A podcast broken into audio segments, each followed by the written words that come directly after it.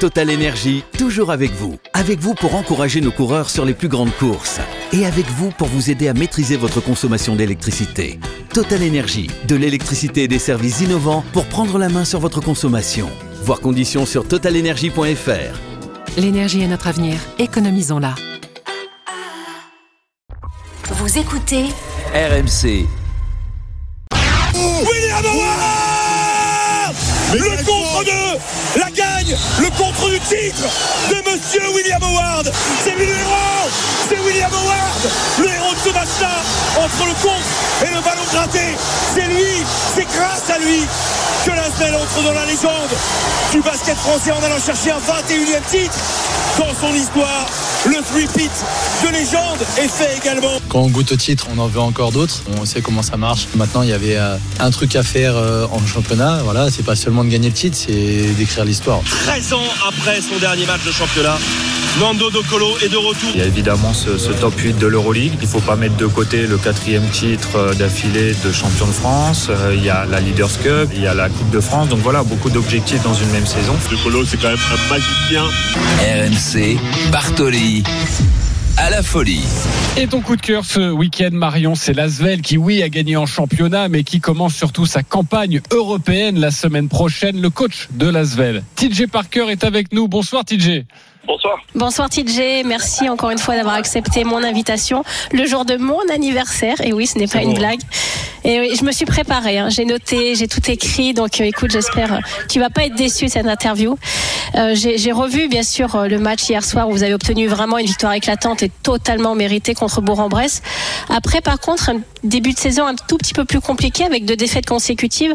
Mais pour moi, on avait l'impression que c'était vraiment une mise en route due à à la- à l'année éprouvante l'année dernière que vous avez eu avec énormément de matchs à jouer. Est-ce que pour toi, tu étais un petit peu inquiet en termes de niveau de jeu ou c'est tu savais que ça allait, euh, ça allait monter tranquillement en puissance et là, tu l'as vu hier soir?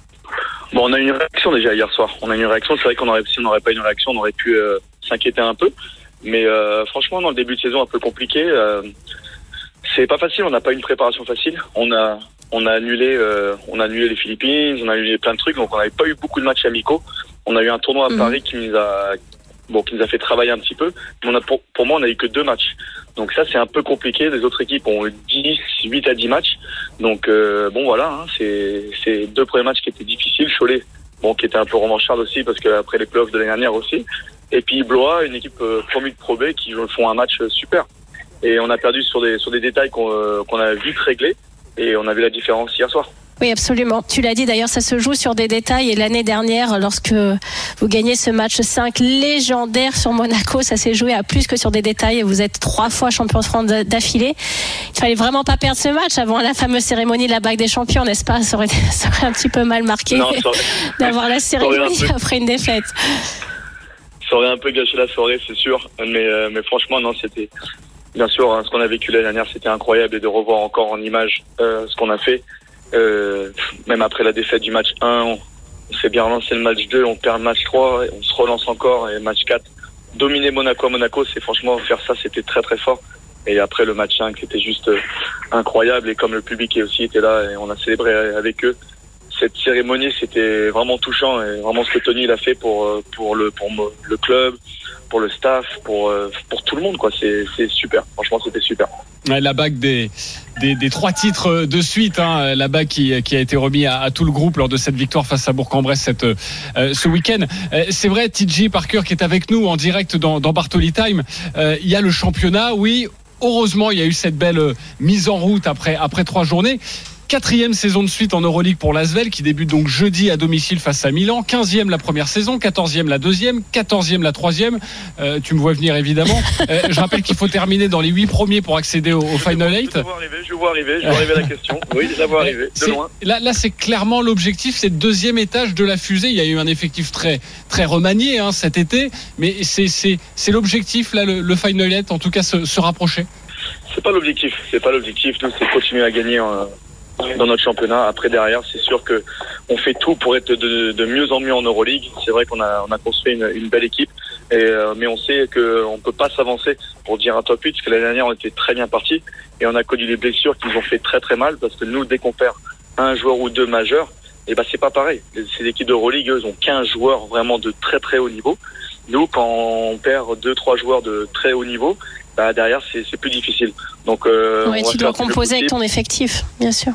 Euh, exactement. Donc on verra, on pourra plus en parler en janvier, février où on est par rapport au classement et là on pourra déterminer si on peut y aller ou pas. Ok, on y va mollo pour l'instant. C'est vrai que euh, tu, tu, ramènes souvent les, les, interviews au championnat, quatre titres de suite, ça n'a jamais été fait.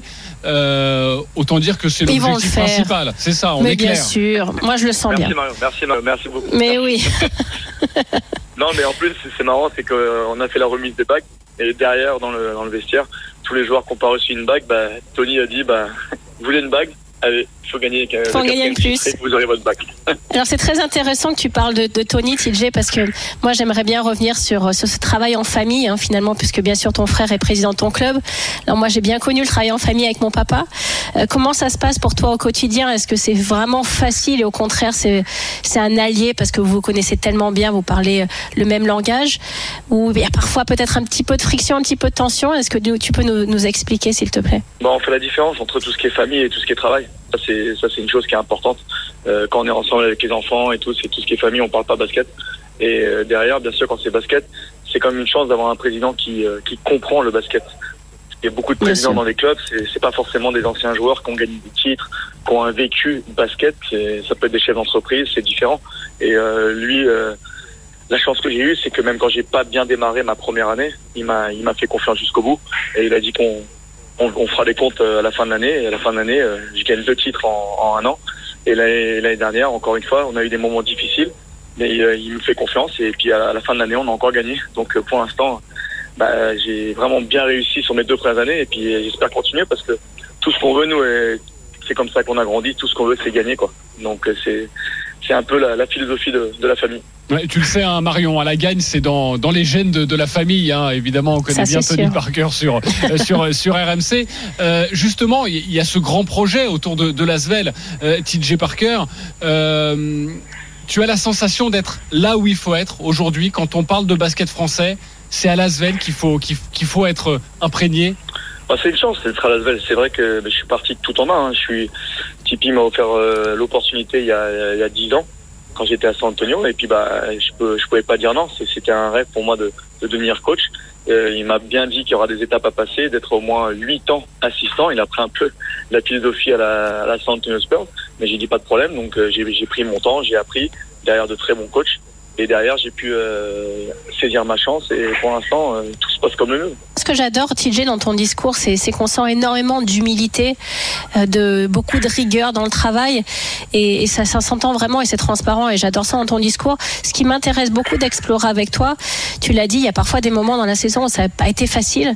Est-ce que tu, prends le temps de discuter avec Tony sur peut-être la tactique à adopter ou, vraiment lui il te fait totalement confiance et c'est toi qui prends tes décisions seul La tactique, c'est moi. C'est tout et moi, que ce soit attaque, défense. Je, je suis un peu un joueur de poker.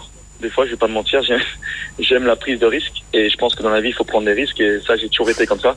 Et je suis beaucoup mon instinct. Bien sûr, j'échange avec Tipeee sur d'autres choses, mais tout ce qui est, terrain, je le fais. Et bien sûr, après, des fois, avec des assistants, échanges, mais j'ai toujours euh, cru en, ce que je voulais faire. Tu, prends tes euh, convictions.